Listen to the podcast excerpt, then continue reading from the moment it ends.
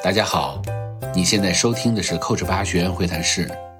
让我带你了解一个最前沿的国际教练应用话题，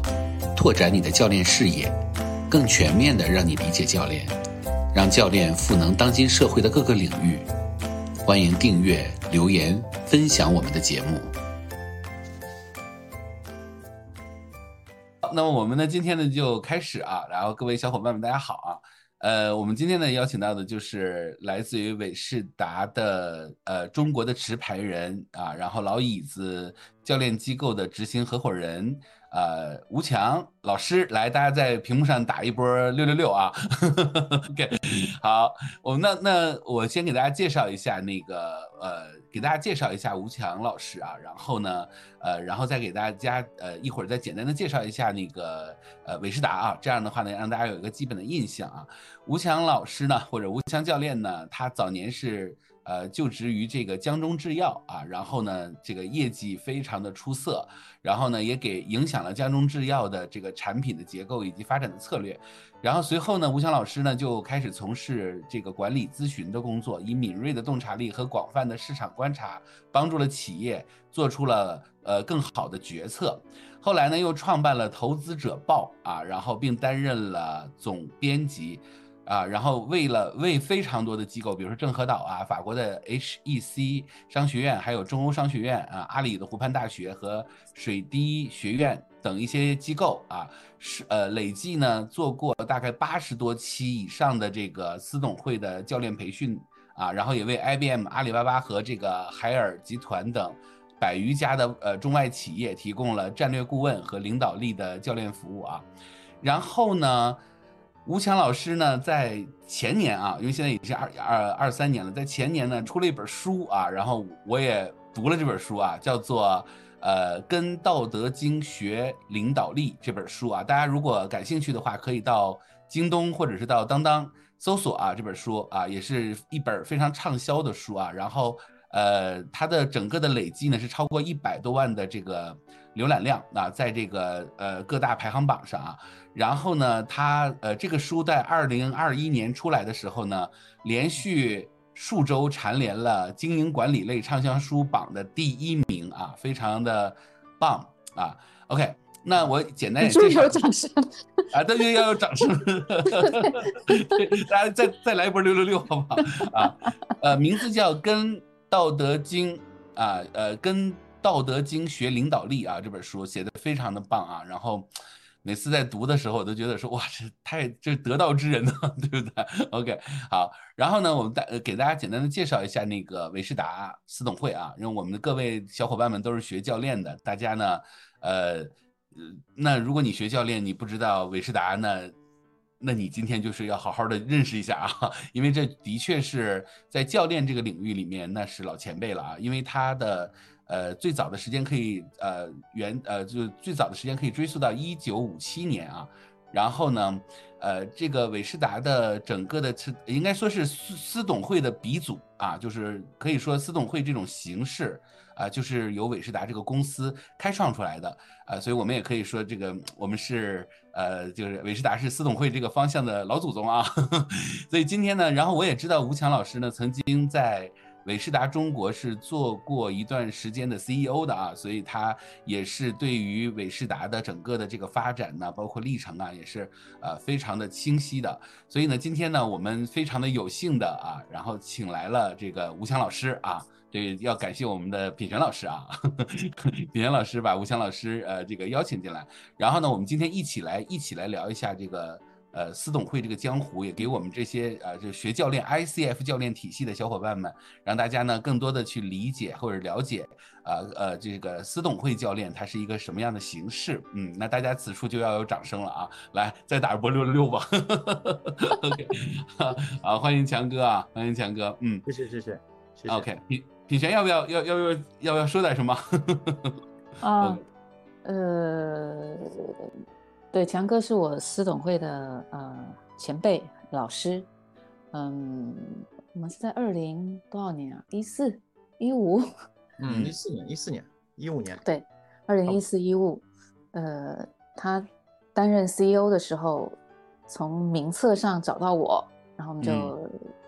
就就就联系，然后就去了，然后我还组了一个小组，然后强哥也帮了很多忙，嗯，然后之后分别在他们他们夫妻来台湾，我去日本，然后还有去澳洲，然后他来大理学戏剧，就后来就呃缘分都一直一直在，嗯。那上一次他这本书呢，我也推荐了这个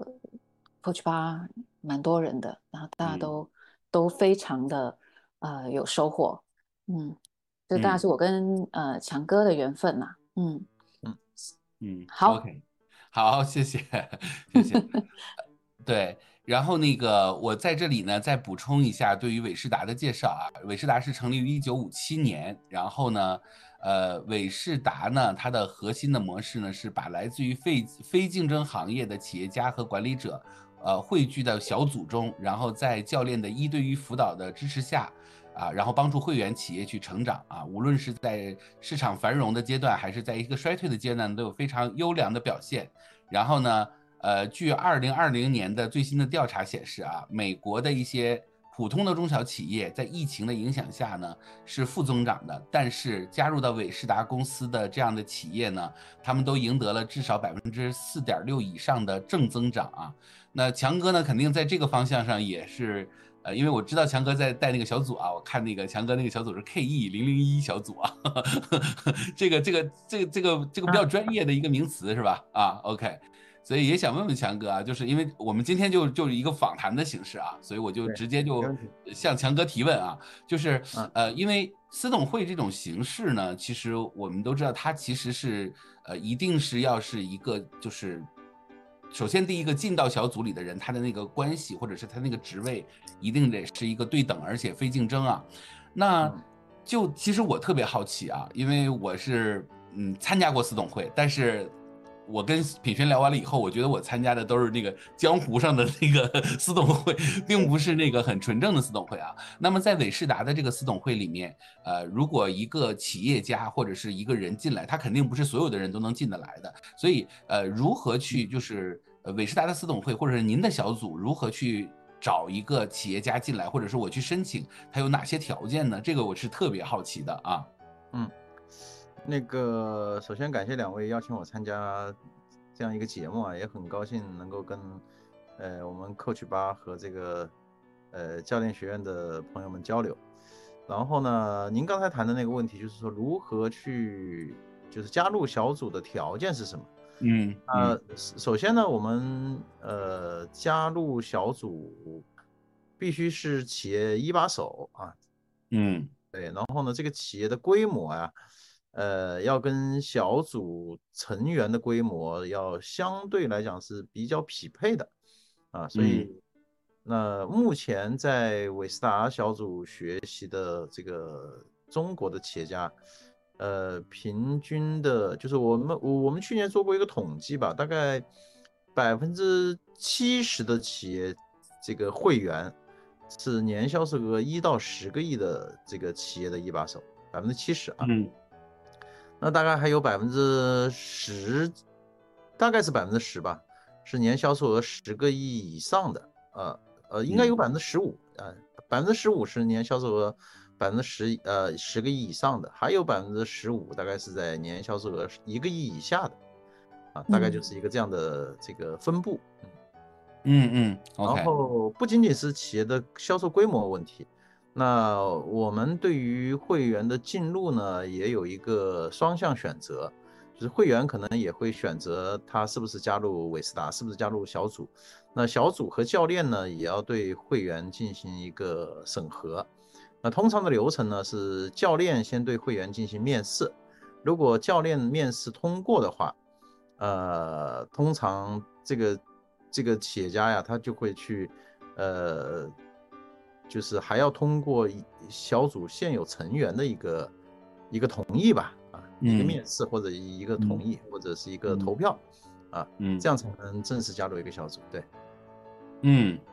，OK OK，这个这个还是我听上去还是一个呃相对比较严格的这样的一个环节啊，因为首先他要申请，然后呢他要被面试啊，当然同同时他也要选择韦世达，这是一个双向的过程。对对对。然后他也当然他还要被投票，我感觉就是成员要投票，这个很有意思。对，呃，其实说到这儿的时候呢，我有一种感觉啊，就是说，因为企业家这个群体，它本身，因为我们也我们都是学教练的嘛，那学教练的话呢，也有高管教练呐，然后有这种呃企业的这种呃就是这种创始人教练，其实这个领域，呃，无论是高管还是创始，呃，可能创始人更更更重要一些，就是。他很孤独啊，因为呃，作为一个创始人，就是作为企业里的这个管理者，他可以有一个公司呃同级的平台，但是这个创始人他没有，他基本上就是他他必须得有那个 power，有那个 energy，是吧？他要往下去辐射，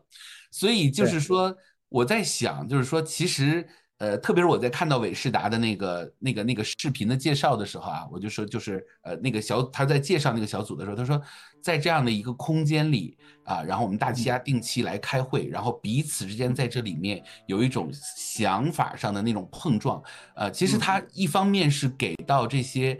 呃。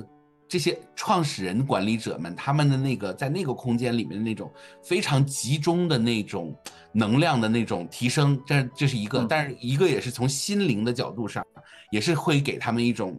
同频或震动的那种感觉啊，对，所以。在这个方向上，呃，我我在想，那个场域一定是非常非常的能量爆棚啊，所以我也想问问那个吴强老师，你在主持这样的一种，呃，十亿级或者是在十亿左右的这样的一个级别的这样的一个私董会的小组的时候，嗯，呃，他和我们平时在开会或者平时我们可能也去参加一些圆桌会议啊或者小组会议，就是我我我特别想知道，就是您主持了这么多场，您的那种。感受对于中国企业家的这种观察的感受，大概是一个有没有什么心得要 分享给我们的？嗯，对，我觉得中国企业家，呃，相对来讲呢，他们的这个创始人的这种气质会更强烈一些。嗯嗯，这个因为很多中国的企业家他们都是第一代，嗯，然后所以呢，他们其实。是一个开创者，嗯，他们身上通常来讲呢，呃，更多是那种，比如说，呃，敏锐的直觉，啊，然后，呃，良好的嗅觉，啊，嗯，然后，呃，对于这个，对于人，对吧？这个对于这个人情世事的这种，呃，这种这种，呃，练达啊，就是是这样一种气质会更多一些。啊，嗯，同时呢，也有更多的冒险精神，啊，这是这个中国企业家，呃呃，我感觉，呃，特点吧。但是呢，相对来讲，他的这种，呃，系统的思考能力，啊，系统的这种，呃，比如说科学的管理方法，在这方面呢，相对来讲就会显得稍微弱一些，啊，嗯，对对，就是他们的这种。呃，不是科管理的或者不是领导的科班出身啊，但是呢，他们就是在战场上摸爬滚打出来的一身本领。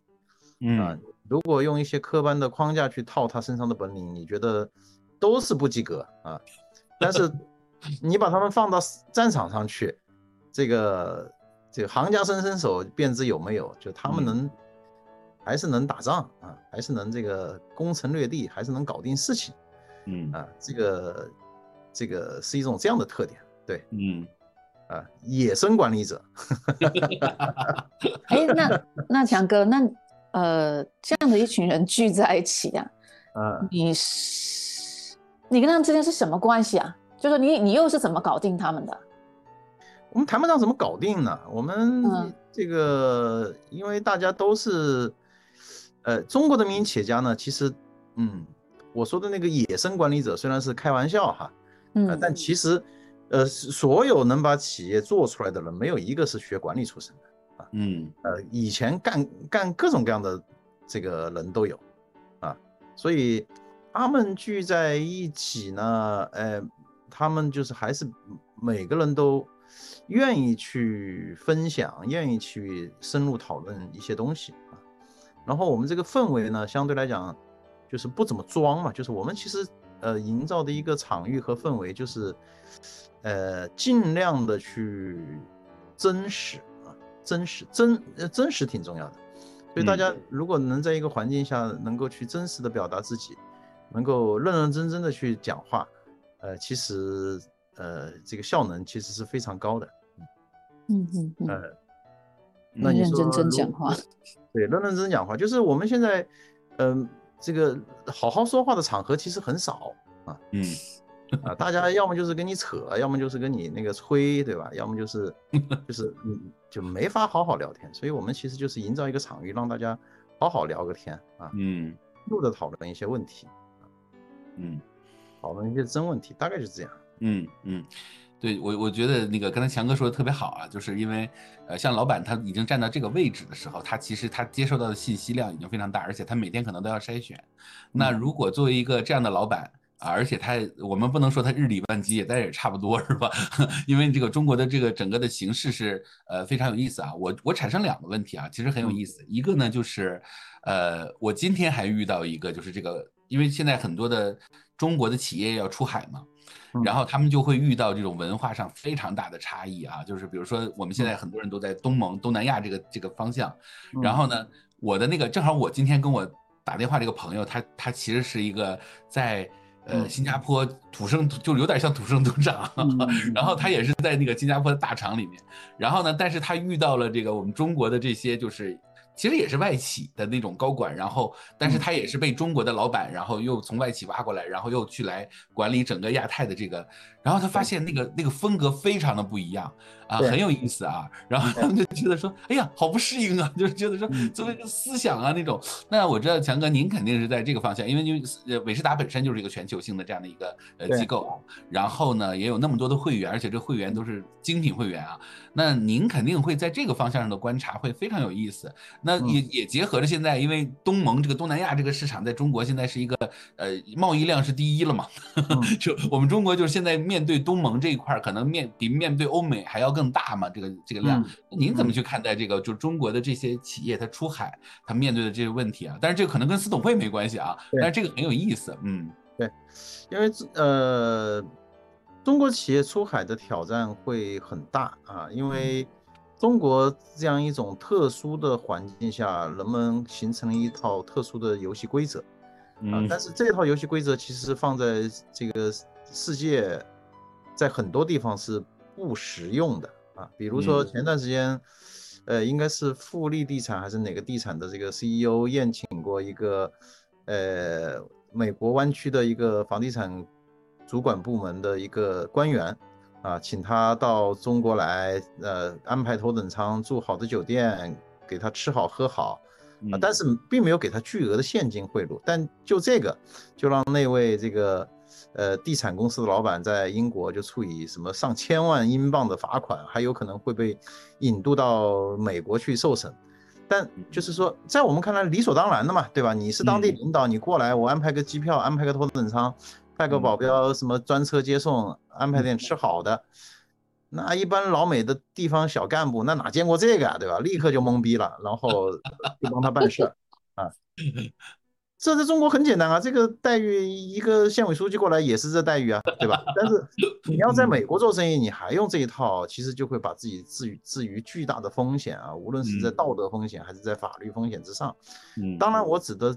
仅是一个特例，就是我们中国有很多做事的方式方法，呃，在中国是完全行得通的，但但是在世界可能是非常行不通的。嗯，所以这种转变啊。呃，是一个很大的挑战，这是一个挑战。另外一个挑战呢，就是说，呃，我们中国有很多企业家呢，他就是说，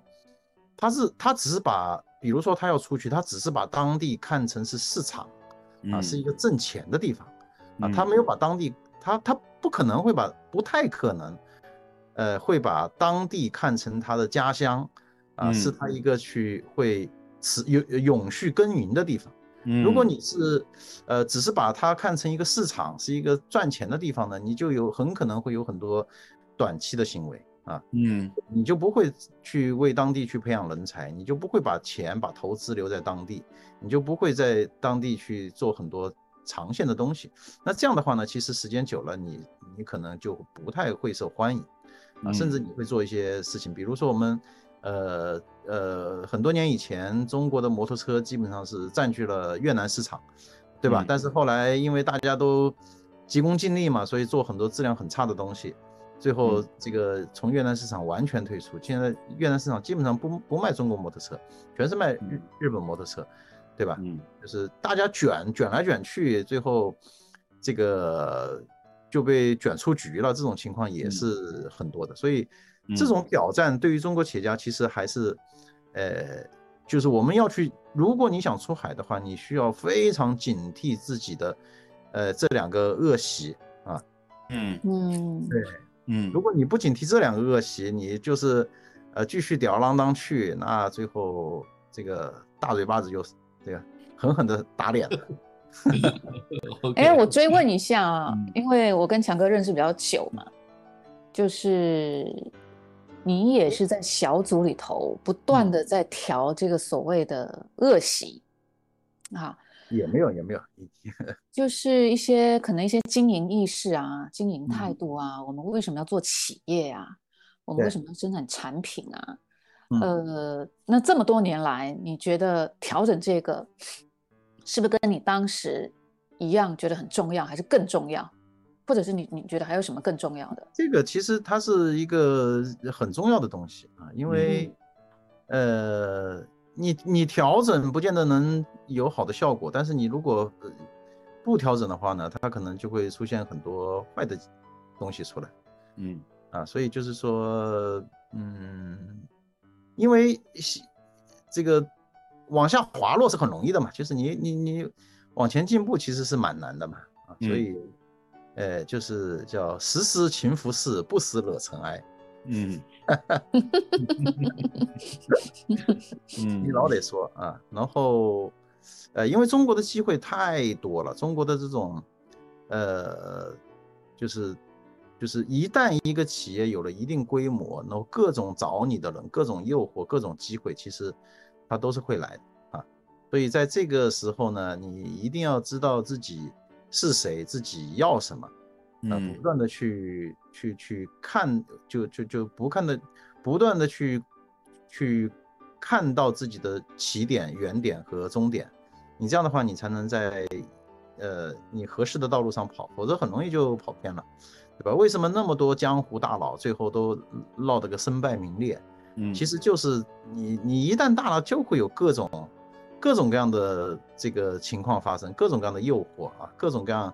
这个马上能赚一百个亿的机会摆在你面前，你干不干？什么类似这样的事情会很多啊。企业规模越大，碰到的诱诱惑会越多。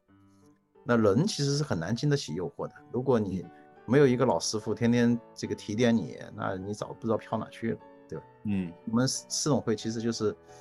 一群老师傅互相提点嘛，这样会好。嗯嗯嗯，OK。那个就我们强哥讲完了以后啊，我这个觉得特别棒，因为我其实我我呃，因为虽然我也是创业啊，但是这个跟那个规模还没法比啊。但是我原来那个老板呢，因为后来他把公司做上市了嘛，然后呃，他呃之前他说了一句话啊，我觉得他。我觉得那句话说完了以后，当时就是浑身起鸡皮疙瘩啊！他我说我说哎，我说李总，你为什么老是就是不断的去就是要去请很多的公司的高管啊，外面的人，然后到这个公司里来？他说了一句话啊，他说他说其实。呃，和优秀的人在一起可以互相滋养，因为他也他他，因为我觉得老板要做到那个位置，他知道滋养的那个重要性，他知道呃君子慎独啊，就是说我我自己其实因为太多的呃 机会，太多的呃吹捧，然后太多的那那种诱惑的时候，一个人其实他要发挥的是真正的那种精神是什么啊？所以我。其实今天在呃这两天在那个看那个韦世达的那个就是页面的时候，韦呃我我有一句话我印象非常深刻，韦世达说说我要帮助具有社会价值感的企业领导者做出有利于公司、家庭以及社呃社群呃更优的决策。哎，我觉得这句话特别打动我，就是说第一个就是社会责任感的企业领导领导者。那到底什么是一个呃这个 社会责任的企业领导者？这是第一个。第二个，它有趣的是在于，我不仅仅因为我韦世达，我听上去是给老板在做，其实更多的我我对于公司对于事业，对不对？但是他提到的是有利于公司、家庭和社群的啊，然后更优的决策。我觉得这句话，如果从您的角度来说，我们怎么去理解这句话呢？嗯，对，因为呃，就是说，什么是真正的成功啊？这个什么是真正的幸福啊？这个定义，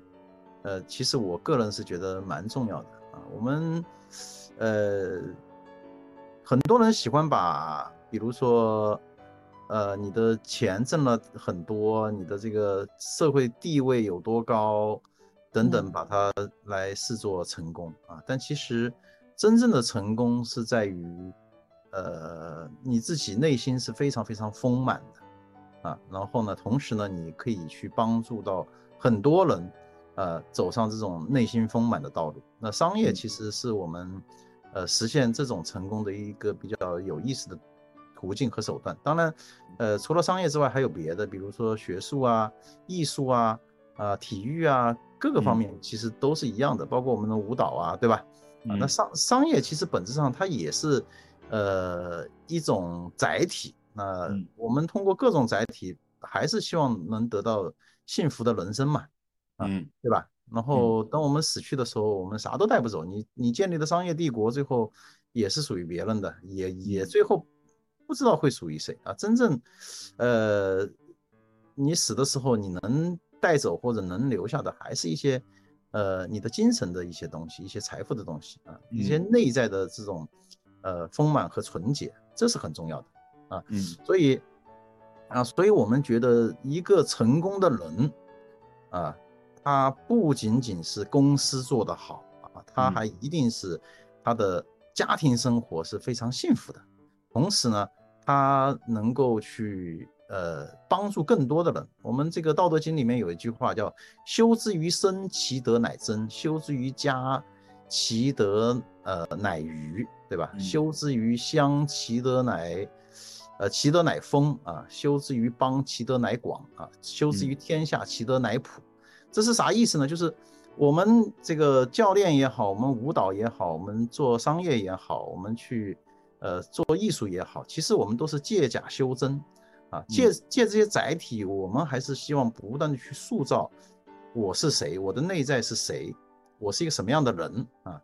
去去塑造这个东西。但是你你你你你你修成了没修成，你如何去衡量呢？对吧？所以呢，就是修之于身，其德乃真，就是你你自己变成了一个更好的人，你先外界挣了多少钱，咱先不说，就是你自己。这个很自洽啊，自己 很愉悦啊，自己呃就是内在非常的呃丰满这才叫你你修之于身嘛，其德乃真嘛，对吧？修之于家，其德乃余，就是你如果修得更好啊，你把你的整个公司都带动起来了啊，整个公司是一个良好的组织，这这你你个人的这种修养才才能够有富裕出来。去带动更多的这个，这个你身边的人嘛，对吧？最后修之于乡，修之于邦，就是当你的这个你借假修真修得越好，你的影响范围就会越大啊。所以你最后呢，你你可能就会影响到你的社区啊。我在日本我看过有很多做几百年的中小企业，可能别人除了满足客户需求和员工需求之外，大量的这个关注点还是会去做社区贡献。啊，比如说我我去过一家公司，很有意思。他有了钱之后呢，他就去投资。他们公司有一个美术馆，啊，嗯，然后美术馆他们只买自己县里的画家的画，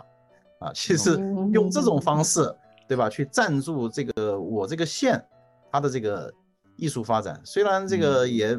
也这个公司也不大，就是一个一一百来人的公司，每年也拿不出多少钱。但是持续的几十年做这件事情，它总能让这个县里的艺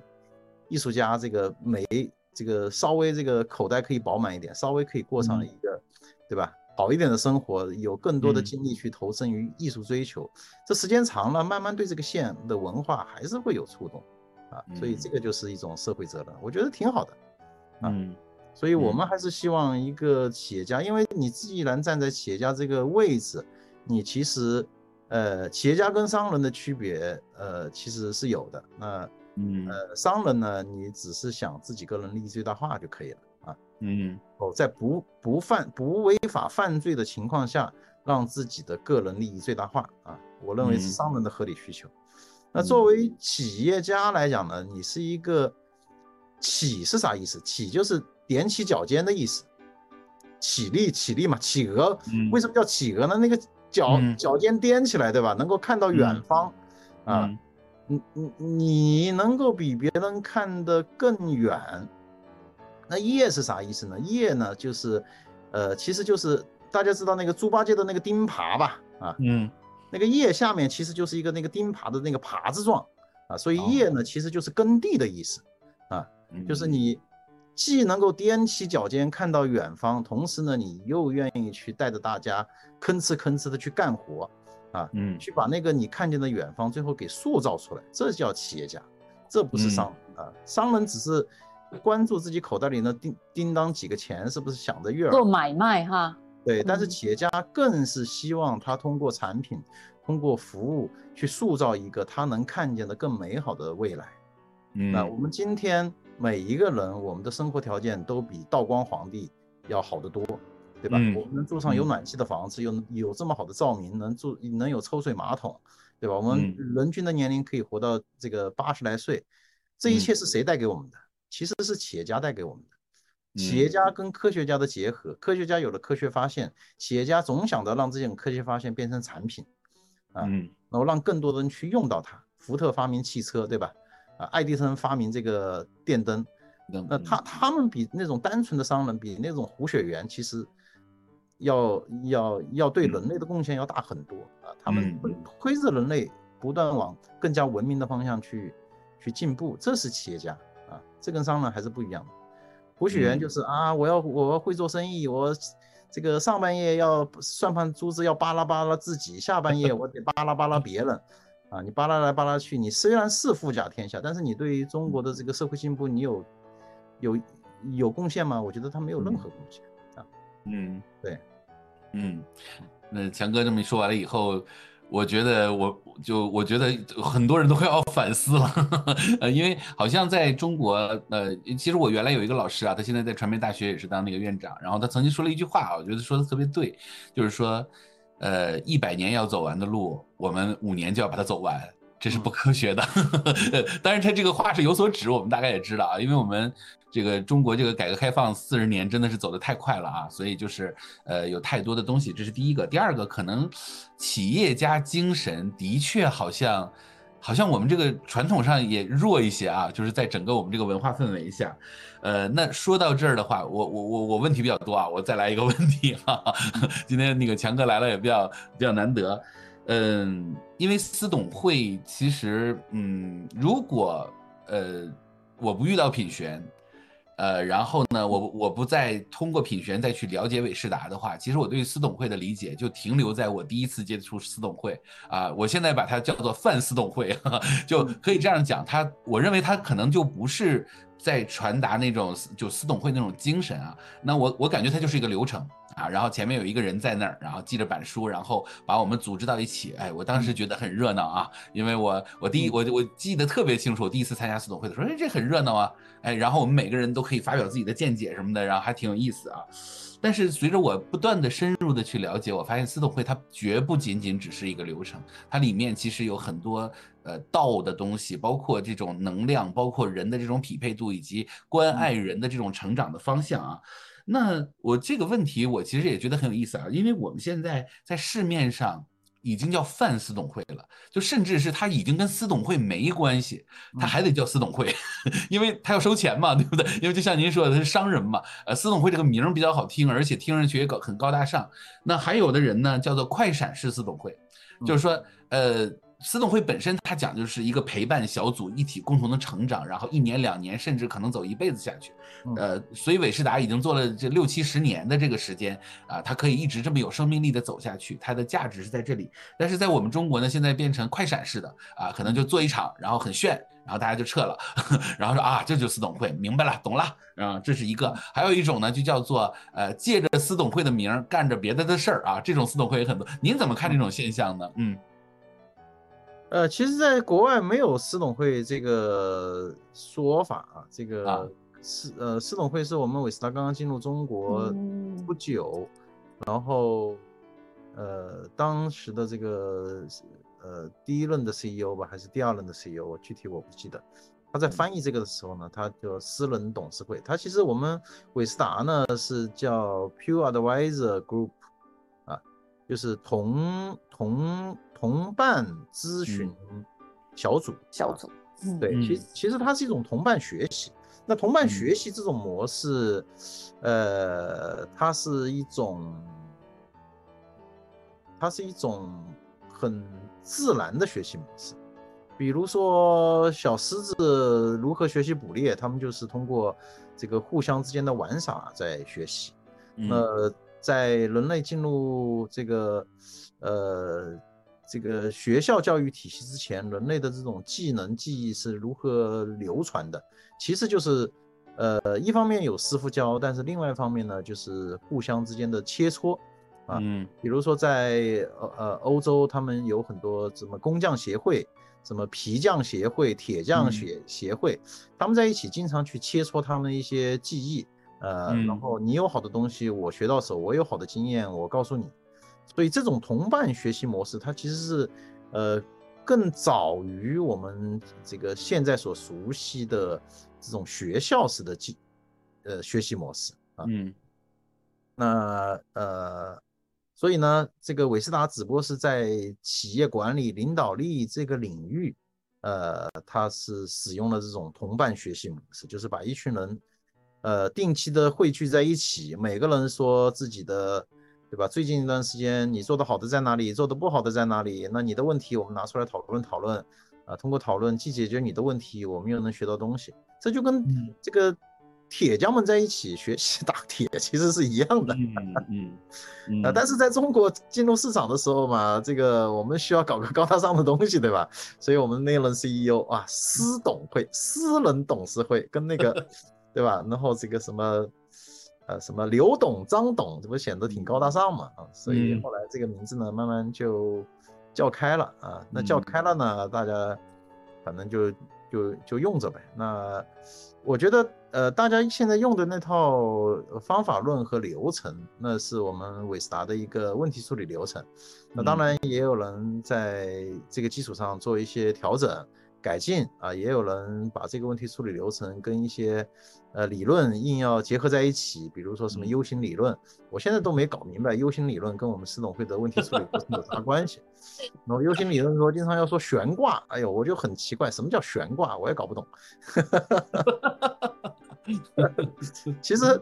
其实就是没那么玄乎，你知道吗？它就是一种同伴学习方式。嗯啊，然后我们韦斯达呢，当然我们整整整出一个流程，这个流程其实也就是普通的解决问题的流程，用一种逻辑的方法来解决。比如说，先提出问题，然后再分析问题，然后再定义问题，然后再解决问题，对吧？然后大家就一步一步按照这个方法来。但是你知道，企业家们每个人的表达欲都很强。啊，大家在一起一说就说乱了，就没法好好说话啊。所以呢，我们就找一个教练，能够镇得住 场子的教练，让大家 一步一步说说清楚啊。每个人也别多说，每个人也别说废话啊。大家在短时间内用一个比较高的效率把这个事儿按照分析呃提出问题、分析问题、定义问题、解决问题这个这个这几个阶段把它给讨论清楚啊。最后呢。呃，在讨讨论完了以后呢，呃呃，案组我们叫这个那个带着问题来的人本身有很大的启发和收获，呃，参与讨论的人呢，呃，这也也也照照镜子，对吧？嗯嗯，啊，也这个同时就是也是反反反思一下自己的问题，对吧？然后也有收获，啊，他就是然后，呃，那那那你说这种方式快闪式的。呃，行不行？那当然也行啊，当然也行，因为这个，呃，这种讨论问题的方式，它是一个普世的东西嘛，啊，嗯，我们甚至在小学生里面，你这样讨论问题，那也没毛病。我看我女儿他们这个学校在做一些什么什么什么讨论小组，我一看跟我们那个方式也差不多，挺好的 啊。OK，嗯，也没什么，就嗯，那那个。嗯，对你虽然说起来好像没那么玄乎啊，也就是同伴学习小组啊，然后呢找个教练让他们好好说话，对啊，但是呢，嗯，这个教练 A 跟教练 B、C、D、E 到 Z，他还是不一样的。对，就你所见啊，嗯，你跟我们分享一下那个能够把这个小组的整个成长哈，包括他的嗯。这个企业家的精神呐，啊，企业家呃的态度啊，企业家的绩效啊啊等等这些，包括嗯家庭啊，嗯。啊，社群公司都经营的很好，嗯。这个教练的差别，他真正核心是差在哪？因为其实也是按照那个流程，也知道按照那个时间要求，嗯但就是有差。对，嗯，就是差，这个叫什么？失之毫厘，差之千里。是啊，就我这个箭也是瞄的挺准的，但是出去它就是掉在草地上，它不是在靶上。对，呃，所以这个我们伟士达在中国发展的速度不是很快，其实也是跟呃真正能够去呃找到能驾驭这样一个小组氛围的教练不容易，也是有关系的。嗯啊嗯呃，就是怎么讲呢？呃，首先，因为大家讨论的都是经营管理方面的问题啊，有很多，而且中国企业家讨论的这些经营管理的问题，它有的时候涉及到这个商学院之外的很多东西，对吧？呃，讨论啥呀？你说我战略不对，你战略不对，你就找几家咨询公司一起来给你做战略，最后谁做的好用谁不就完了吗？啊对我们曾经有个会员，这个这个做一个行业，他提出的问题是啊，我如何尽快做到一百亿的规模？然后呢，大家最后给他出的主意，你同时请罗兰贝格、罗兰贝格跟麦肯锡帮你做到如何做到一百亿的战略咨询。两个项目做完了之后，你的思路可能会清晰一些。哎，他后来就真干了，干了之后呢，他真找到了战略定位，还真干到一百亿了。那他还需要哎，那他留在市场会还是有挺价、挺有价值的，至少得到这个建议。对啊，这个这个商学院没法讨论嘛，对吧？对啊，嗯，呃，商学院马上给你一套这个要要上上全套，对吧？那一上全套，那企业家他这个还是不一样，对，很难弄嗯啊。所以，呃，就是说讨论的问题就是教练要要能够比较接地气啊，教嗯练通常来讲，你得能够在这些讨论的话题当中。能够去参与进去，能能进得去出得来啊，对，所以我们对于教练的要求，通常来讲是做过企业一把手的啊。维斯拉在全世界，我们的教练平均年龄是六十三岁，嗯。大部分人都是从 CEO 岗位上退下来以后，重新转型做教练，嗯。嗯。然后品璇去参加过韦斯达美国的培训嘛，基本上全是老爷爷，对吧？这个对，有一位九十几岁，哇，那时候全体起立，然后他坐着轮椅嘛，推出来，他真的很感动。嗯。对，嗯。对，所以，所以就是说，你必须，你你有过，也也不是必须啦啊，你反正嗯。你得能够，呃，这个对领导者面临的挑战有很强的感同身受的能力啊，最好你嗯。自己也曾经体验过啊，你知道那嗯。里面的滋味是什么，这样的话呢，你才能更好的去驾驭这个对话，而不用总是去用那种拿腔拿调的说话啊，就是大家好好说话，你知道吗？呃 对对对对对，哎呦，现在真是一堆人很会拿腔拿调的，腔调挺对挺挺对，然后这个企业家这个群体是很敏感的，你一拿腔拿调，马上就懒得跟你说了，嗯嗯对吧？你就就就对，所以好好说话是很重要的。对，OK，嗯对，然后嗯呃，我觉得这第一点吧，就是那个品璇说的，你如何去驾驭它，对吧？所以你嗯。自己必须要有这个这方面的经历，你你你能够去用你的人生阅历驾驭得了这些话题，跟你的教练技术其实关系不大。啊。我嗯。认为教练技术是一个辅助手段啊，有很多人可能嗯。教练技术不太好，但是他的人生阅历足够啊，他能够去驾驭这种讨论，这个可能嗯。会显得更重要一些。嗯。啊，所以我们有很多私董会的教练，基本上都是干了一辈子企业，退下来一转身，可能几个月的培训他就能带带小组。嗯但是有很多人可能学了很长时间的教练技术，你把他丢到一个企业家小组里面，他驾驭不了啊。所以他的这个嗯对技术不是被真正对对对，另外一点呢，就是说你作为一个，呃，我们经常比喻我们的这个教练嘛，就是我们，你你可能也看过我们韦斯达的广告片，我们经常喜欢用登山这个、嗯这个广告片，对吧？嗯，有很多人在爬攀岩啊，登雪山啊。我们是认为，其实每一个企业家都在要突破自己，成为更好的自己，其实就是一个呃人生的这种高峰的攀登啊，是一个嗯攀登之旅。就嗯你你能够走上更高的高峰，成为更好的自己，这是一场嗯攀登。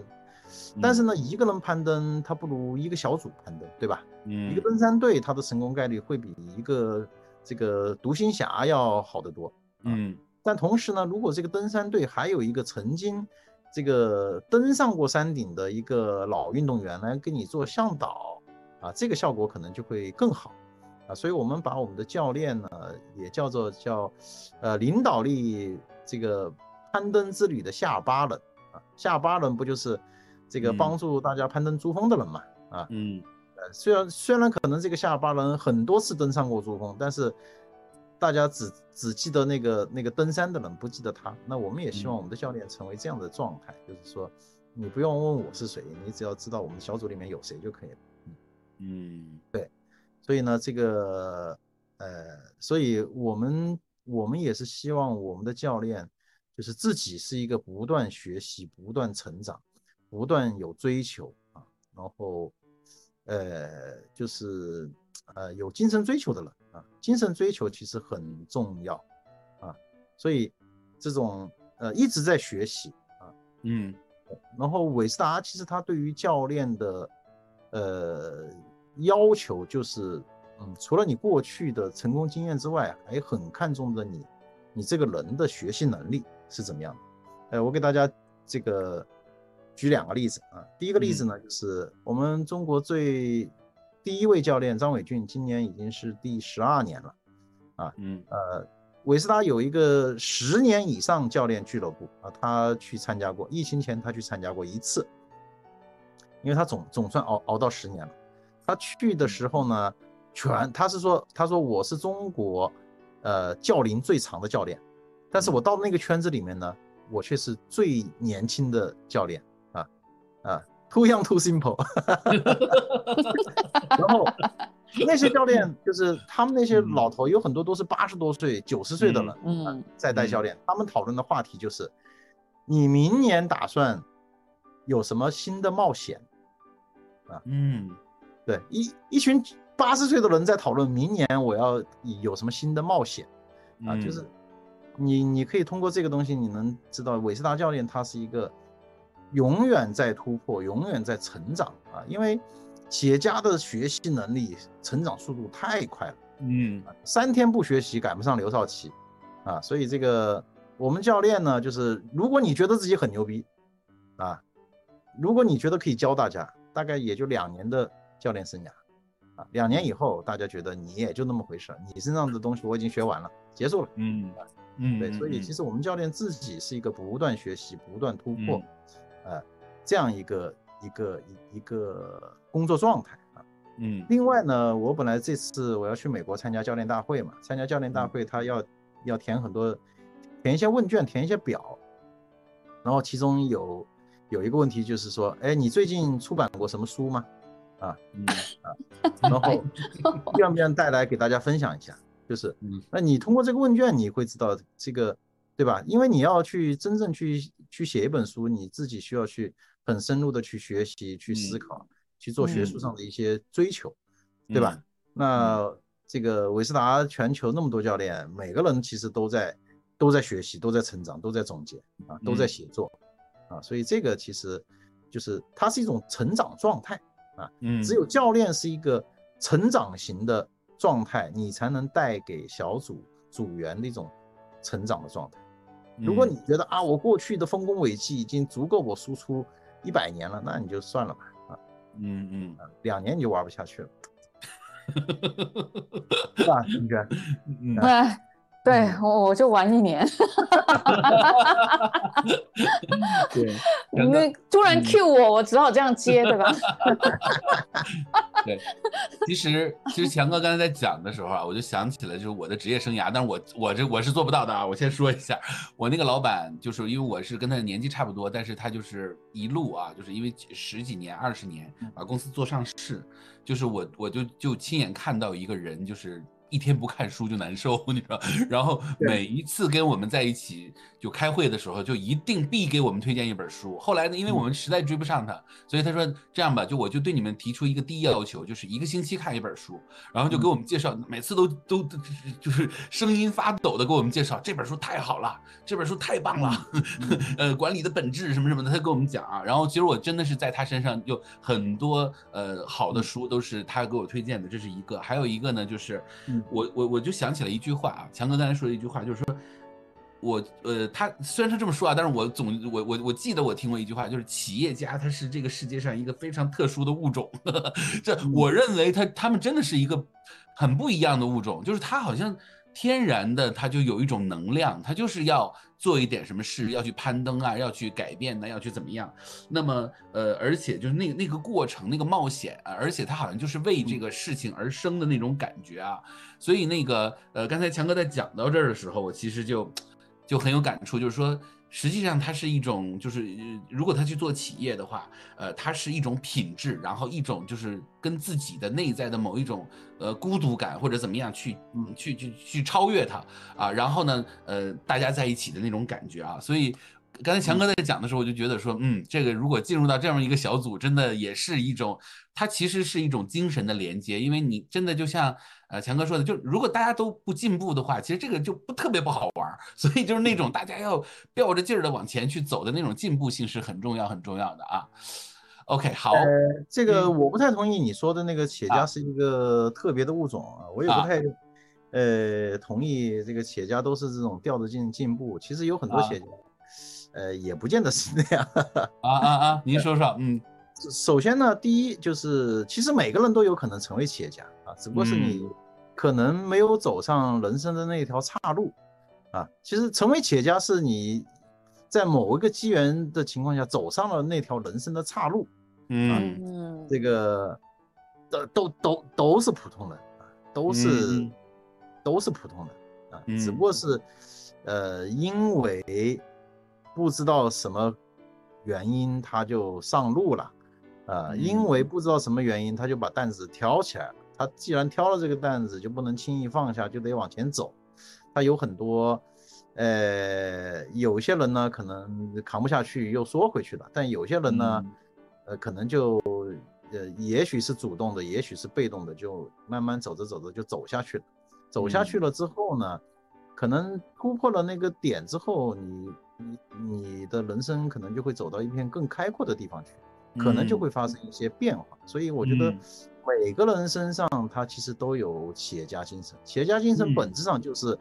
呃，一种冒险啊，一种在绝境当中去想办法去创新啊，一种呃一种嗯，总有点什么东西想去追求啊，嗯，那种感觉，哎。嗯，那种感觉，嗯，我也是企业家了，嗯，所以其实每个人都是有，都是企业家，但是，呃，可能就是说企业家承担的责任会更大，他除了自己之外，他要要带动一堆人，对吧？他公司内部一群人，他得他得。带着，然后他同时呢，你一旦生意起来之后，他停不了啊，你公司不能停，你的这个生产线不能停，你的生意不能停，这个雪球就一直在滚啊，有的越滚越大，有的这个滚来滚去也没滚大，有的滚来滚去就滚没了，这个啥情况都有啊，但其实就是就是这么一种一种状态，那么也不见得所有的企业家他都是啊拼命爱学习，其实我觉得企有些人。他是喜欢看书，但他即使不是企业家，他也喜欢看书。嗯啊，有些人他他他的学习方式就不是看书，他是企业家他也不看书，他不是企业家他可能也不看书。OK，我我甚至小组里面有很多人他是有阅读障碍的，他就读不进去啊。但是呢，他们这种人他们在这种真正的学习，我比如说我们韦斯达有这么多会员，那我也认识很多。我嗯我当然认为他们的学习能力很强，但是这些十个学习能力在我看来很强的人，真正呃跟你的那个老板一样那么喜欢看书、那么夸张的人，那嗯那可能只有一个啊，啊，OK，两个。但嗯但这些人呢，就很善于在现象中学习，在这种反正总得学习。那每个人的学习方式不一样，对吧？有些嗯人看书，有些人喜欢跟高手聊天，啊，嗯有些人呢喜欢到市场上去看，啊，嗯看别人的公司怎么弄啊。有些人喜欢在嗯市总会里面这个谈，啊，有些人喜欢各种商学院一直上着，虽然他去嗯他也不好好学，但是他一一定要把自己塞到那个环境当中去浸泡。嗯啊，各种学习都有啊，但是，嗯但的确得成长，得学习。嗯我觉得嗯你们就是大家都可以找到自己的善于自己的这种方式。有的企业家他嗯他就盯住一本书反复看，也有这嗯种的啊，并不是看很多书的。嗯嗯嗯，对所以这个强哥说这一段就把我很多的以前的这个固有的假设打破啊，因为我因为我这个供职的老板不多啊，一共就俩，这俩都很优秀，但他们两个特质又很相似啊，所以我会有这样的一个假设。OK，好，既然说到这个点啊，我觉得强哥刚才讲了一个，就是因为。呃，我其实就现在就觉得这个私董会啊，就是经过我们就讲到这儿，我现在觉得这个这个私董会的价值非常的大。那么它关键就是把这些有着共同的这种企业家精神的这些人在一起，然后它具有共同的特质，它向前走啊。那么，呃，我想问一个就是另外一个视角啊，因为您刚才接触，我们刚才看到的都是企业家的视角，那我想，呃。呃，因为我们现在有很多的教练，他其实，在企业里面是做这个管理者，或者是也在上升的这个阶段。嗯那您站在对企业家观察的这个角度，呃，这些老板他们是如何向下去思考的的？就是他们是需要什么样的员工，需要什么样的管理者？因为我们很多的教学教练的学习者，他其实他现在不是企业家，他可能还是一个管理者。嗯，那他您您能给我们提供这些视角，让我们的一些小伙伴们能够听到这些视角？嗯呃，这个其实它不同的企业阶段、不同的企业文化，它对于管理者的要求可能会不一样啊。嗯但是呢，就是呃，我个人觉得好的品质它是有最大公约数的，嗯嗯对吧？这个这个，你你这个放之天下皆准啊。嗯比嗯如说普普世的，啊，普啊世的，就普嗯。世的那个东西，可能比如说诚实啊、勤嗯。奋啊、愿意承嗯。担责任啊，然后有进取心、学习嗯。能力啊，这这些东西，我觉得这个对结果负责，对吧？嗯，这样一些嗯。普世的东西，其实呃，不管是大企业还是小企业，他的老板可能可能都是需要的。对。嗯嗯。嗯，OK，嗯。但是真正能做到这样一些状态，其实也不容易，嗯不容易。包括我们自己，每个人也有松懈的时候，也有懒嗯惰的时候，也有侥幸的时候，对吧？？也有这个矫情的时候。哎，那那个谁，强哥，像像铁林，嗯他就是有经营、运营、创业，嗯嗯，然后呢，你刚刚讲的那些都有哈，什么冒险啊，嗯追求啊，但是就营业额就不到，但如果嗯。又很想要通过你刚刚讲的这个叫做同伴嗯。咨询小嗯。组学习，嗯。呃，像这样子的这这这种 profile 这种档案的人，嗯嗯，嗯，目前我是拿中国有嘛？目前还没有，但是我们也不排除未来有。对，嗯嗯，因为韦斯达在美国，它有这个 small business 这条线。嗯啊，对，那是多 small，知道吗？不知道。像我这样我对这个 small business 这个有点那个，它是它的简称 SB。不是，因为人家不是，人家美国没有 SB 这个概念，只有我们自己有。对不对我一直在犹豫，我要不要引进 SB 小组？我我被自然的划到了 SB 小组，对，然后还有 SB 教练啊，我们确定这是一个是一个没有，你可以你可以叫 SMB 啦，Small Medium 对对对对对可以的，可以的，可以的。嗯，也不太好听，实际上。OK，嗯维斯达最近不是收购了一个欧洲的那个机构嘛？呃嗯，他们其哦，实就是瑞典的是不是？呃瑞呃丹麦的，挪威丹麦的对丹麦，的，嗯丹麦的，对他们其实我看了一下，他们就是这个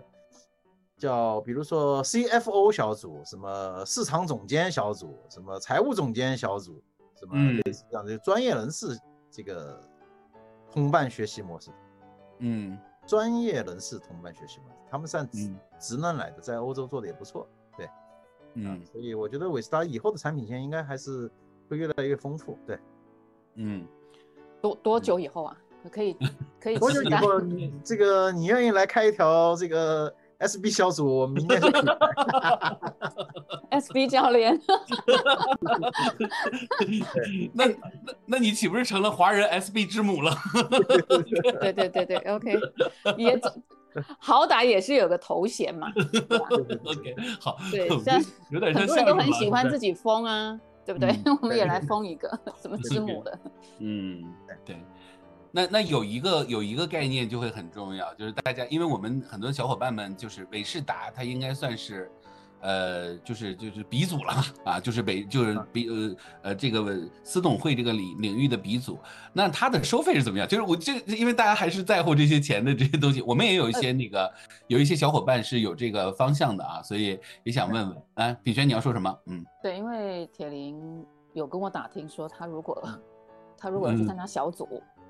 大概是一个什么样的？我们现在大概在两万美元左右一年的年费，嗯嗯。两万美元。嗯。但是我觉得呃，如果是 SB 小组的话，这个价格是可以下调的，对，嗯，对，就其实其实要是如果跟这个企业的这个运营规模以及，因为我我我学过中欧嘛，就中欧其实它的费用也差不多就是这个价格了啊，就是啊对。呃对对，所以所以其实这个并并不是特别的贵啊，就我感觉啊，就如果这个是一个企业家是一个企业主的话，它还是对。呃是一个比较合理的一个价格的，嗯，对是的，对，嗯，OK 好，其实 SB 市场很大哎，我觉得。是啊，我们现在不是现在连这个现在的生意我们还顾不过来嘛，对，那我想嗯，我不这三年不待在台湾吗？嗯然后呢，我整天就四处晃。嗯，哇，那台湾的，就是自己创的文创品牌啊，因为台湾其实设计还是挺好的。对啊，然后也挺有情怀的。嗯然后呢，它其实一些 IT 的技术也是很很好的对嗯啊，然后又有那种制造业精神也是在的。嗯嗯我就发现，嗯，好多 SB，嗯，嗯。那呃，我觉得那个市场市场是有的，我我相信中国也是，嗯。嗯，是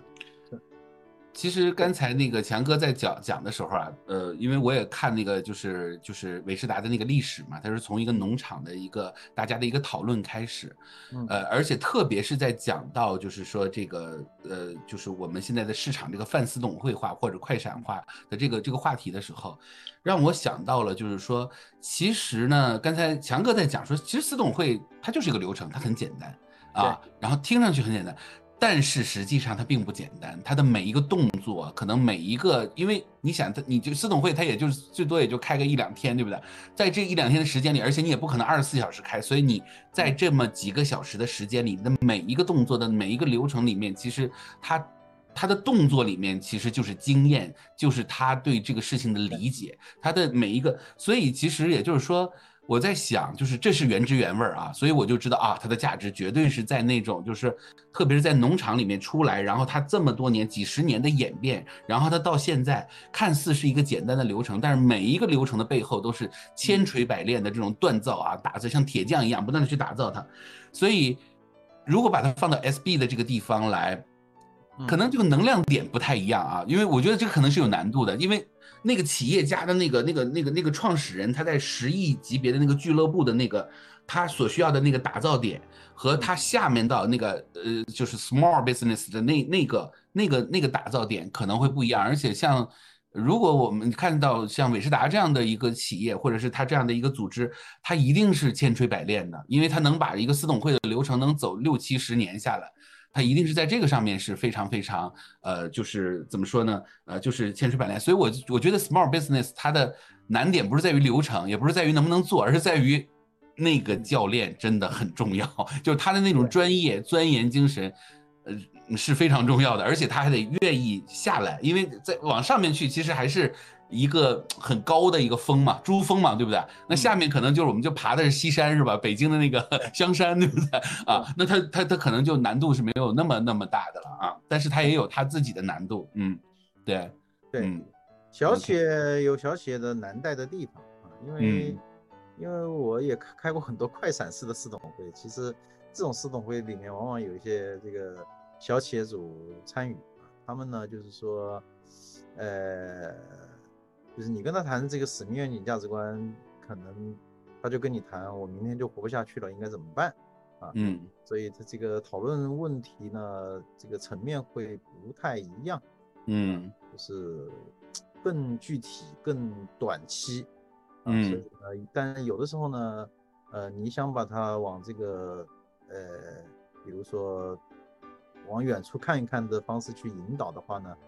我觉得。嗯，他的接受度可能比那些大企业会稍微难一点。嗯，对于教练来讲呢，也会有一些挫败感。对，嗯，嗯，嗯，明白。他恨不得告诉你，我明年怎么挣钱啊？明年我怎么什么挣两百万啊？嗯，对，嗯。OK，所以所以就他可能面对的那个那个认知或者是能量的层面都是不太一样的啊。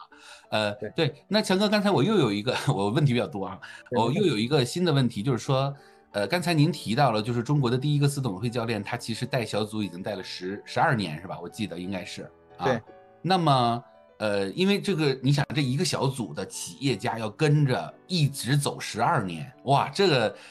这这，我觉得这就可能都跟家人，就可能比家人还要更升华了，因为家人可能就是亲情关系，但是他们之间友情、亲情什么，反正夹杂在一起啊，而且队友啊什么，那我我也想问，就是说，呃。如果每一年都是这样啊，年一年一年的这样走下去的话，呃，特别是你呃，就是我们现在中国也面临着很多的挑战，比如说前两年的疫情啊，各方面的话，您您您观察到的这些人，就是我也在想啊，你看商学院，我就读几年，我就我就毕业了嘛，是吧？啊，那小组他是真的是可以这么一直就这么走下去，那他能够呃创造的那种那种那种点那种图像，我相信这是您做这个呃这个私董会这个。教练应该是非常有这个发言权啊，所以我想听听您是怎么看到这种画面或者是场景的呢？嗯，对，因为呃，四董会的小组伙伴关系比商学院的同学关系，它是更加的深入和真实的。嗯，啊，这个我们在小组里面，它有两个规则嘛，第一个规则就是同行不见面，就是我们不能有这个，比如说一个行业我们只选一个人，没有竞争对手。嗯，呃，可能在这里。你认识的十几个人，跟你关系很深，但是他们每一个人跟你真实的生活、生意都没有任何交集。嗯，对，所以这个是非常熟悉的陌生人啊。然后呃，另外一个呢，就是不能做生意啊。商学院呢，可能大家在一起，呃，熟了之后我们合个作呀什么的。但是在我们这个韦斯达小组里面呢，我们是。不允许大家互相之间去合个作，什么投个资，什么做生意，这个是不允许的。这反正就是我们尽一切可能去排除大家互相之间真实的利益关系。嗯，这是没有利益的人，没关系的人，说白了就是。嗯嗯嗯。那没关系的人呢？我们大家讨论的话题就会是那些可能你跟你的老婆都不会说的事儿啊，你跟你的。家人都不会说你，就你跟你可能，你你你真实生活当中的铁哥们儿，可能都不会谈的问题，嗯，会在这里去去聊。所以我们在四董会里面，我们小组熟悉了之后，我们讨论的是什么问题呢？嗯，我们对我们讨论的问题有一个定义，就是那个你最不愿意谈的问题，嗯嗯，对吧？你最不想谈的问题，嗯。啊，所以我们会去讨论一些、谈一些这样的话题。嗯，那这样的话题的话呢，呃，所以我说真实很重要嘛。啊，大家就不用再去装了。嗯，然后每个人都有问题，每个人都有伤口，每个人都有阴暗面，对吧？每个人都有那点见不得人的东西。然后，但是我们每个人都想变成更好的人嘛。你要把那些问题解决了之后，你才能往前走，否则你总会卡住，对吧？然后，嗯，所以我们要用，就是我们会营造一个相对来讲比较安全的环境，啊，让大家这个在一起啊，不断的去见证彼此，去炸掉那块卡住你的石头啊，你再往走一走，呃，有有可能这个石头卡住你，呃。两年、三年、五年，嗯，但是慢慢的，我们看见这颗石头，这个消失了，不见了，嗯嗯，哎，你再往前走啊，然后我们彼此见证的这种，呃，成长，其实这个东西是，呃，很温暖的一个东西，嗯，无比珍贵的，对，它是很不错的，包括，呃，我们每个人，比如说我的这种家庭关系。的的问题，当初的这个痛苦，最后的这个，对吧？现在的这种这种状态，大家都是看着过来的啊。嗯嗯。然后每个人又又人生过过程当中，事业过程当中，又有新的新的挑战，嗯对吧？新的困难，新的难题，但也有可能有新的喜悦，对吧？呃，这中间包括有新的生命的诞生啊，有人的离去。嗯啊，这个其实都是互相之间的见证啊，嗯，所以这个就是它其实是一种呃精神上的这种怎么讲呢？有点像家庭，嗯，精神上的一家人，对，嗯，但是我们平时可能也没什么交集，嗯，也不会腻在一起，怎么样？对，嗯嗯，哇，这个听上去真的。哎，我我觉得特别棒，所以就又又衍生出一个问题。Sorry 啊，我的问题比较多。呃，我我在这里呃跟大家说一下啊，如果大家有问题，一会儿可以举手，然后我们开放出那么一个到两个的名额，让大家上来，呃，直接向强哥来提问啊。所以一会儿大家可以呃呃就是呃你可以组织一下你的问题啊，现在还不着急。然后呢，我因为我是这个主持人啊，我比较有特权，我问一个那个很有意思的问题，就是说。强哥，你刚才讲到就是有几个点啊，一个就是说，能够成为私董会教练的人，他其实本身他，因为你要小组要跟着你一走，还不是一个月两个月，一年两年，有的时候十年，是几十年，是吧？那那企业家本身也是一个成长的群体。那同时的话呢，就是私董会的这个教练啊，那我也不说别人了，就说您啊，呃，他也一定是有一个契机，说，哎，一下子我就觉得这个。我要把它做下去啊，因为我们底下有很多人是学教练嘛，可能学教练 ICF 这个教练他的这个契机和司董会的教练的契机，我认为是肯定很不一样的啊，所以我就是产生了一个强烈的对于您个人的这种好奇，就是您当时是一个什么样的一种呃，或者是感受到了一种什么样的力量，或者是什么样让您觉得呃，就是想去把这件事情一直把它做下去呢？我我我很好奇啊啊。呃，其实我在四十岁的时候，我的人生跟事业跌到了低谷，就我我自己的生意我也破产了，然后这个我的家庭也离异了，嗯，然后我那个时候呢就重新去打工，嗯，然后对，然后当当当时参与的是这个一个叫郑科岛的组织啊，我参与了他的创建，嗯，对。这个他刚刚创立，然后正和岛的创始人刘东华就把我拉去了。我那个时候正好是在人生比较低谷的时候。嗯，呃，对。然后呢，我在正和岛，我是当时是负责一些企业家学习发展的一些模块嘛。嗯，做这个正和岛商学院的院长。嗯，呃，我在这个过程当中呢，我就在呃探索一种对企业家比较有效的学习成长模式是什么。因为传统的商学院他做的事情，郑和岛他没这个能力做啊，而且如果你要做的话，你要花很大的精力去建这个能力，那对于当时的郑和岛也不太现实，所以我就在呃看一下全球性的企业家的社交平台，他们通常在用一些什么样的方法论。嗯，我在做研究的时候呢，我就看到了韦斯达，嗯，当然还看到了一些其他的，像 YPO 啊，类似一些这样的组织，嗯。然后，呃，我当时了解了他们的模式之后呢，我就在郑和岛上面去尝试，嗯。啊，尝试之后呢，我就发现这种方式非常有效，嗯。呃，这个会员的满意度也非常高。然后呢，这个他解决问题的方法给人带来的成长也比传统的商学院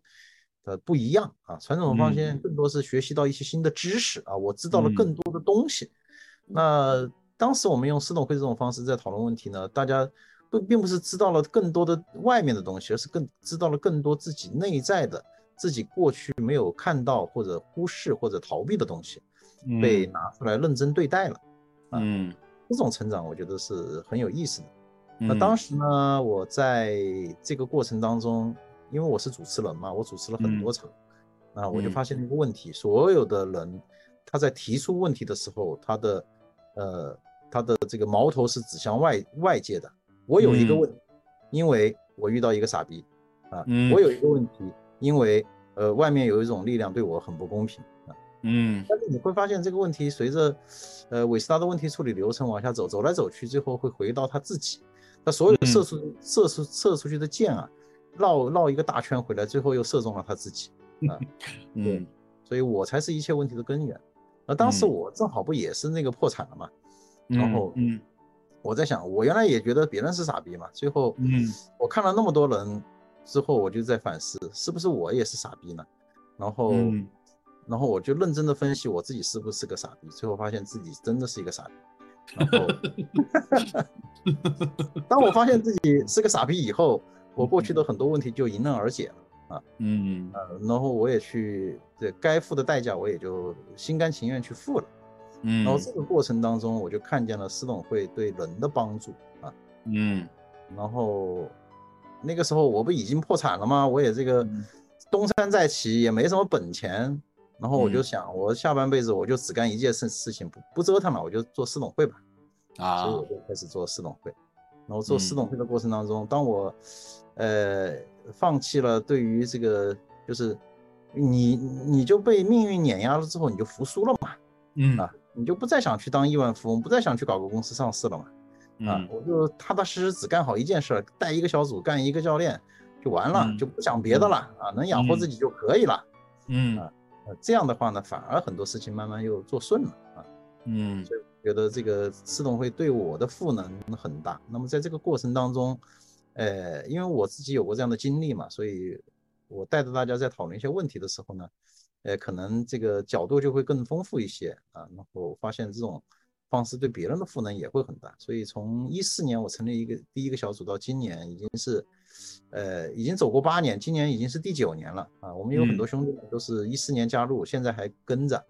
那么这九年下来呢，呃，无论是兄弟们还是我自己，我们的变化都还蛮大的啊。嗯，我们也自己对自己生命的这种变化感到非常的喜悦。嗯，对吧，平田？又 Q 我了。对，其实其实那个。呃，刚才强哥在讲到这儿的时候啊，就是我曾经跟品璇聊过这个话题啊，因为呃对司董会的理解没有那么深刻啊，然后今天强哥讲了一下，对我们对司董会的理解真的很深刻。品璇曾经他其实他一直也也有这种想法啊，就是说想去。帮助一些人，然后一部分的这个人，包括就是比如说像 small business 或者是在企业里面的某一个高管、某一个位置，他实际上他其实是需要，他很孤独，因为在那个组织里可能他有很多同事。呃，但是他其实是需要一个更加纯的一个空间，就像您刚才讲的这种很很感动的那种空间，然后大家在一起，然后有一个老法师，也不能叫老法师吧，就一个教练带着大家往前走啊，那个那个部分。所以其实这么去想的话，那个 small business 那个那个市场还真的就我们还先别说它赚不赚钱啊，就说它其实是有意义的，因为。有人管老板了，但是没有人管下面的人，这个还是还是有点，是吧？嗯，对，OK，是，对，好。我问一下哈，我我问一下，就是如果你你要做那个就是 SB 也好，或者是高管哈，假设你呃对这个地方有规划的话，嗯，你会怎么挑选负责这一个范围的教练呢？不是这个范围的教练，都是学学教练的，或许有些人是接近符合，或是已经符合。我们还是比较看重这个教练的企业经营的这种经验，还是还是跟之前一样。对对对对对，因为学教练的呢，呃，那即使他不是他的小组不是 CEO，对，例如说是 KE 啊，Key Executive，就是也一样也一样一样，OK，嗯，对对啊，我们对于教练技术。其实教练技术有很多东西都相通的。你看了韦斯达的一些教材之后，因为我们也有些教练也是学过外面的教练技术嘛，什么品轩你是知道的，对吧？嗯嗯。然后，但是真正顶尖的教练反而是那种教练技术不太纯熟的。嗯，嗯，像强哥是吗？嗯，OK，好，所以所以其实就是说。呃，如果到了那个层面，可能要要要要学的东西，可能还不仅仅只是教练技术，还有别的啊。我们教练技术只是一个技术嘛，其实你的你你就是你你这个人很重要，你的你你的自我成长，对吧？你的人生哲学、人生态度啊，你对人对事对生活的理解，这个的成长，其实这才是真正重要。嗯嗯，对，而不在于你学什么技术，技术都很简单，技术都是都是能够去用技术的手段解决的。嗯，解决不了的就是你这个，你作为一个人的厚度、深度。嗯嗯，OK，好，谢谢。那我们再来一位提问的小伙伴啊，来，魏巍，你可以打开麦克。嗯，哎，好的。呃，那个吴强老师好哈，然后薛老师和品轩老师好。呃，我我前面那一个问题，刚才其实呃呃强哥已经回答了一部分，就是我想问那个学四总会教练是不是可以没有别的教练体系的基础，对吧？刚刚说了顶尖的可能还并不一定是说别的教练学特多，是吧？就是可以是没有别的教练基础的，对不对？完全可以，完全可以。我们对于别的教练基础没有任何要求。啊，明白啊。然后那您能给我们介绍一下？刚才您也提了，就是说除了那个问题解决流程啊，因为我自己学过那个。呃呃，就是也是别的那个韦世达老师讲的那个问题解决流程这一部分。那刚刚您说的还有别的好多事儿要做，那您呢能再跟我们说说还有什么类型的事儿？就就是大大的大块儿的吧，就是比如说是需要都都怎么样？然后呃，然后我我还有一个问题是想说，那个在中国就呃韦就四总会教练，就我们说比较纯正的四总会教练，呃，他的经营上头呃是呃。他的卡在是这个教练好的教练不好找，对吧？而而而而即使是十亿左右的这个客户也是特别特别多的，是吗？就他的可能业务瓶颈、经营上的业务瓶颈还是教练不够多，是吗？按这么来说的话，对，嗯嗯，或者是我们暂时还没没有足够的渠道找到那些好教练，好的潜在教练啊。我们对于 这个我我们都是找教练，然后来进行培训。嗯，那有一个新教练，我们有个十，我们现在是有一个十天的培训课程。嗯哦，培训了之后呢，才是入门。然后我们每个月都有一次培训，嗯，然后每年还会有年度培训。就是韦斯达教练成为韦斯达教练之后，要花很多时间放在这个参加韦斯达培训上面啊。嗯，就这些培训现在只能到国外吗？还是中国就可以学了？中国就可以。中国就可以啊，中国就可以了。OK，对我我其实本来还想问说，那个咱们的总会教练还需要去，比如说去 BD 吗，或去获客吗，或什么的？现在看来还不需要哈，就是教练都教练不够，主要是。呃，教练也不够，那个获客我们也是需要在做的，对。哦，那那那获客的难点在哪儿啊？获客难点就是大家对于教练的信任度不够。嗯。所以好教练还是很重要的，就是你只有教练好。好教练好获客就容易啊，明白啊？他跟他的那个就是对他对客户预期的管理，比如说他交付的嗯描述，呃，是不是也比较难？就这个也是一个难点。对，交付的描述相对来讲也比较难啊。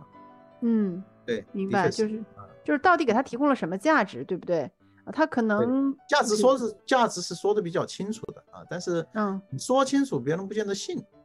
啊，嗯，那我理解了，对对对，真实，对对对，因为我我还是比较就是呃关心经营本质上的问题啊，经营本质的，嗯，对。那薇薇，那正好我也就把这个问题反向问你啊，就是如果今天，呃，我们做了，就是你看吴强老师，我我们把他请来嘛，强哥是吧？呃，就叫强哥吧，吴强老师好像有点太外道了，是吧？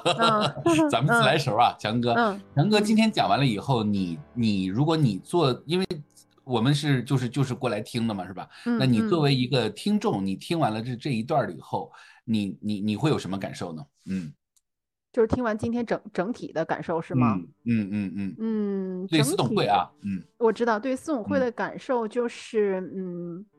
呃，我自己的感受就是更加呃，其实我听过那个魏芳老师的、和平老师的啊，他们呃讲四总会嘛，然后的话，嗯。就是我觉得讲的可能确实是，嗯，没有吴强老师讲的这么真实哈，就还是有点拿腔拿调的，我觉得哈，啊，然后这有录像的啊，你要小心，我提醒你。嗯嗯，就就就，但是但是他们是在专业上面就是讲那些呃方法呀问题，那确实是啊，但是可能那个吴强老师讲的他的视角纬度可能不太一样，这不是就是他的纬度不是特别一样啊，就所以所以说。呃，这个是让我对于总会就真正的总会到底解决客户什么问题，呃的更的本质以及经营本质会有了一些有了一些不一样的认识。那我要有的行动呢，就是我自己觉得，嗯，就私董会教练，优秀私董会教练，他还是非常稀缺的。嗯，那所以说，呃，其实对于我自己的感受来讲，我也特别呃赞同吴强老师讲的，就是。啊，因为呃，我我我我我看啊，对，那个那个韦军老师，我也听他听过他啊讲过一些分享哈，反正我就觉得都确实是都还是个人比较厚重的，所以这这其实呃对于我来讲，那个我我其实那个薛老师也知道我自己没有在咱们这儿认证 ICF 哈，因为我觉得那个技术我不是想学太深哈，嗯，然后然后那个个人厚重 还想耕耘一下哈，然后我自己觉得其实是他还是一个。呃，蛮值得去投入的一个一个一个领域啊。然后这个是我的一个一个感受，它并不是听完了，并不是让我觉得说它这个可能呃不值得投入，或者是有一些别的想，我就我觉得反而更它它还是比较稀缺的，因为世界上就是就资源稀缺，它如果要是好的话，呃，还是就什么都不是不不是很大的问题啊。嗯啊，包括还它还能解决个人的这个我们叫自己内在的一些一些问题，对。这个是给我特别，就是因为这因为学教练本身，我们去所谓疗愈别人和其实是在疗愈自己，对吧？是是啊，对，这个是给我更深的这些体会。特别是吴强老师，他也说自己人生的呃低谷吧，或者叫我们叫熔炉时刻哈，不叫至暗，叫熔炉时刻啊，也给我的非常大的触动。嗯，大概其实其实你讲的也是我今天的感受啊，所以我觉得最好的 DB 其实就呃 BD 就其实呃对它最好的其实就是。我觉得我不能说最好啊，但是我觉得今天吴强老师讲的是非常好的，因为他就很真实，他也不是装出来的真实，他就是真实。然后他把那个厚重度，所以我觉得可能这就是司董会重要的一个点，就是你你你不能刻意的去开发它，你刻意开发开发不出来，就是我的理解啊。嗯，对对，是的，嗯，谢谢。嗯，所以它也也的确就是稀缺的。嗯，呃，最后一个小伙伴的提问好吗？谢谢啊，谢谢微微。好。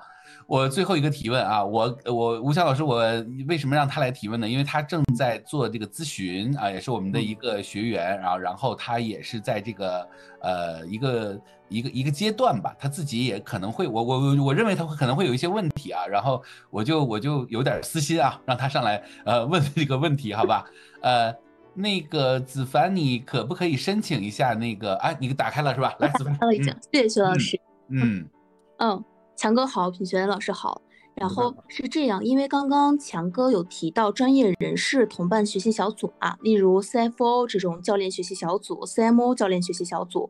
然后，所以我很想了解，如果真的做这种专业领域的教练学习小组的话，它可能更多的是呃 focus 在解决专业知识上呢，还是也是解决这种问题上？那解决的课题是由企业家自己提出，还是呃，就是咨询顾问通过这种访谈跟就是企业家达成一致后，利用四总会的形式进行解决？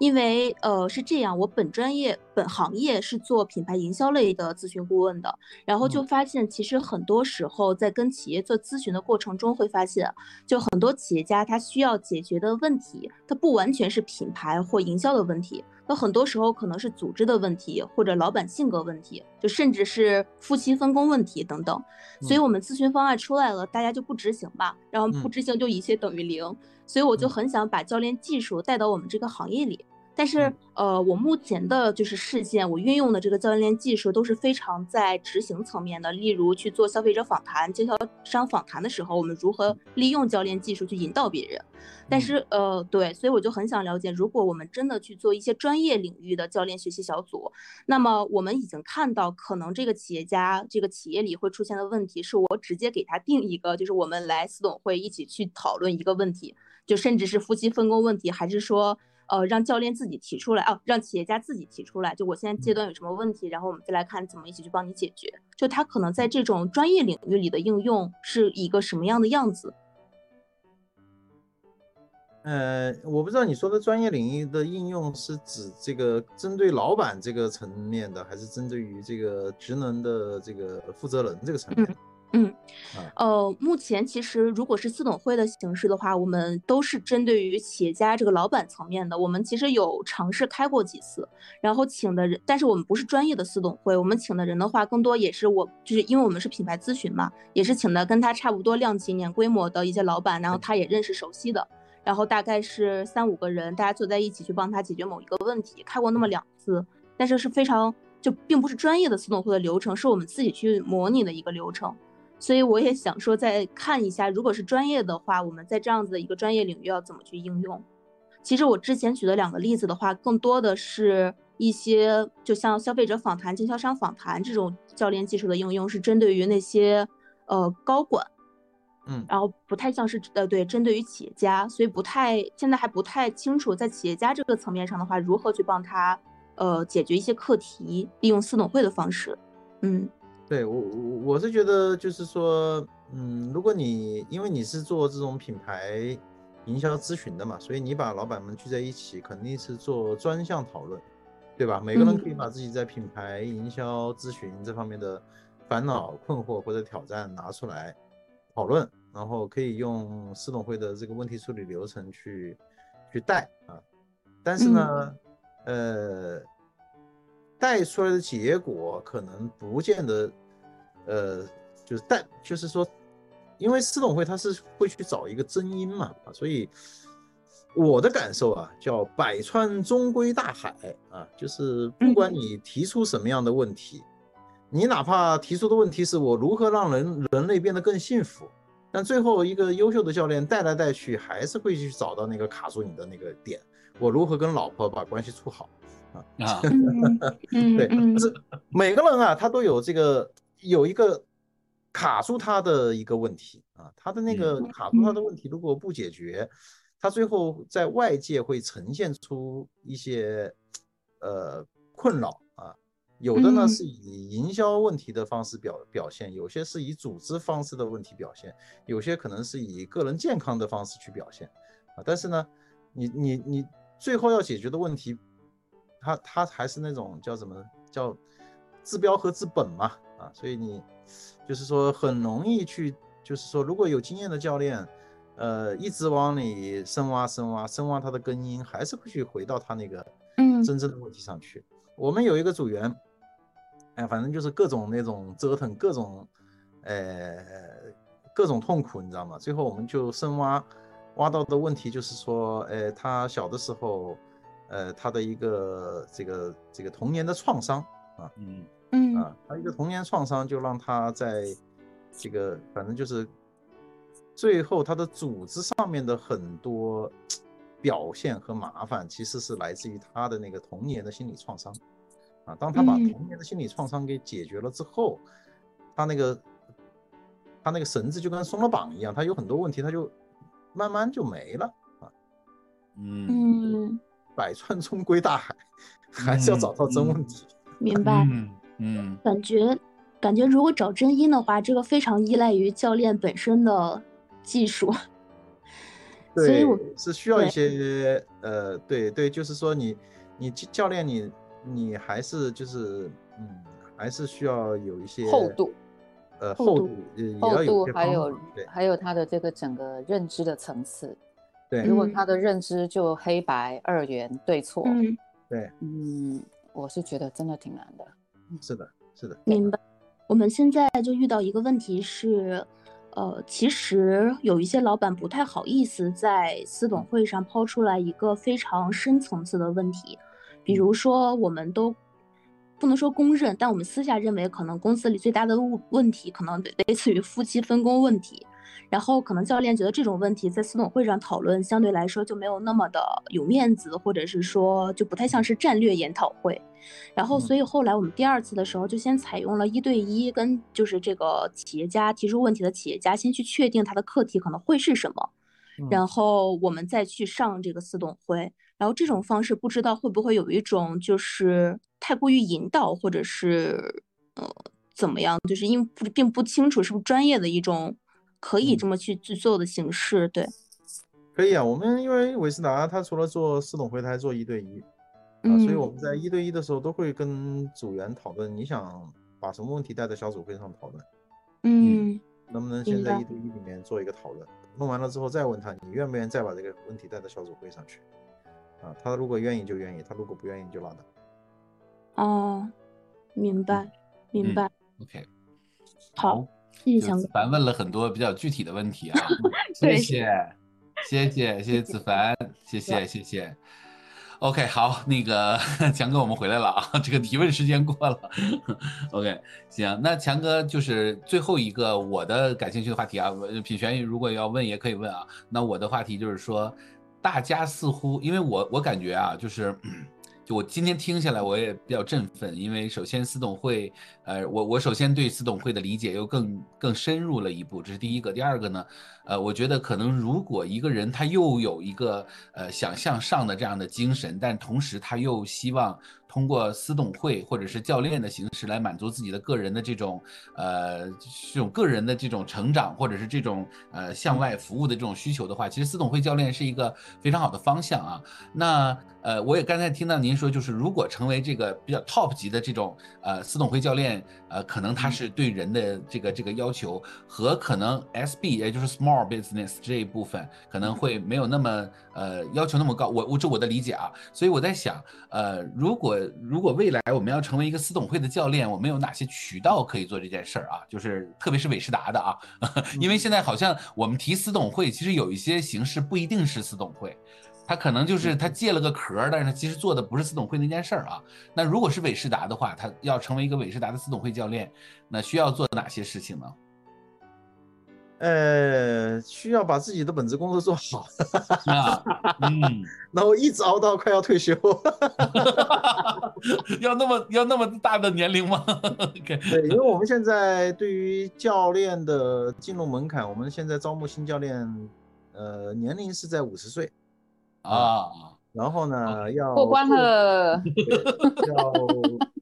做过企业一把手，负责过损益表，那么企业还还是要有一定规模的，嗯就是你要比你带的未来要带的企业家的这些企业规模，啊、不能比他们差啊，大概啊就是一个这样的。对，嗯真正在战场上去打仗、带队伍打仗、拿业绩，然后各种对吧？啊，波峰嗯波谷折腾，这种经历还是很重要。另外一个呢，就是呃学习能力还是要比较强。嗯嗯，铁林，你可以，你五十了吗？我没呢。好，那就所以就是就是我想说的，做好本质工作，对对对对，熬到五十岁。嗯，对，因为因为其实我我我我我了解了一下四董会的这个结构啊，其实它是，我认为它是一个，就首先第一个它也是一个很好的商业模式啊，从商业来说也是好的，然后从另一个角度上来说，它也很有意义啊。对于一个人，如果他一直往那个路上去走，它也很有意义。那如果有一个五十岁的门槛，我觉得我们底下的很多小伙伴就坚定的好好的把自己现在本职工作做好，对吧？然后我们有一天是有这个有这个资格的，现在连资格都没有啊，年龄资格都没有。OK，对我还啊我还想加一个，就是说，嗯好好的体悟、领嗯悟人生。嗯嗯因为有每个人身上都会有很多事，嗯那些事对于有些人就是过去了，但对嗯于有些人他会转化成智慧。嗯对，那这个东西放到长时间就非常大的差别。是是是嗯在生活中学习是最重要的学习。对对对嗯对，嗯，好，那我们呢也有一些小伙伴也是企业主啊，然后他也是做这个一些呃项目。如果他们想加入这个私董会的话，他们加入私董会的这个呃，他他们如何去加入呢？这个也是一个我比较感兴趣的话题，是比如说是推荐还是怎么样？是有这样的一个渠道是吗？对，可以找你报名啊。啊，找我报名是吗？对对对对对，找你报名就可以了。嗯，回头我们可以谈一 OK，OK，好好好下这个合作。对，我我想下次什么时候培训啊？呃，我们计划放在今年三月份吧，现在在计划做三月份。嗯，你来带的吗呃，还是我来带。对，已经有不少人哦报名了。对，？OK，啊好，目前报名的有很多都是呃一定规模以上企业的这个 CEO 这个岗位退下来的啊。嗯现在退休 CEO 越来越多了。嗯哦，那我觉得韦世达要要要迎来一波成长了，因为最稀缺的就是这个嘛。品轩，你你去申请那个 SB 那个那那个牌吧，然后我们 我们来做 SB 那个方向，我觉得那个方向蛮好的。品轩赶紧回来，赶赶紧回来啊！我们现在这个整个教练教练的这个团体氛围已经很不一样了。嗯，好，我，哎，我可以回去哈。对，是啊，是可以啊。对我，哎，我或许或许可以不只是带组啊，哈，我可以跟你一起，啊，嗯，就是搞搞那条线哈。对，搞 SB，对，好的，好嗯的，嗯，OK，好好，谢谢谢谢吴翔老师啊，因为我们时间真两个小时过得真的太快了啊，这个大家给吴翔老师打波六六六吧，好吧，这个真的是要感谢吴翔老师的啊，然后拜个早年哈，这个拜个早年，拜个早，年啊，对对对谢谢谢谢给大家拜个早年，给大家拜个早年。OK 对对大家这个身体健康，事事顺心，嗯，保持成长。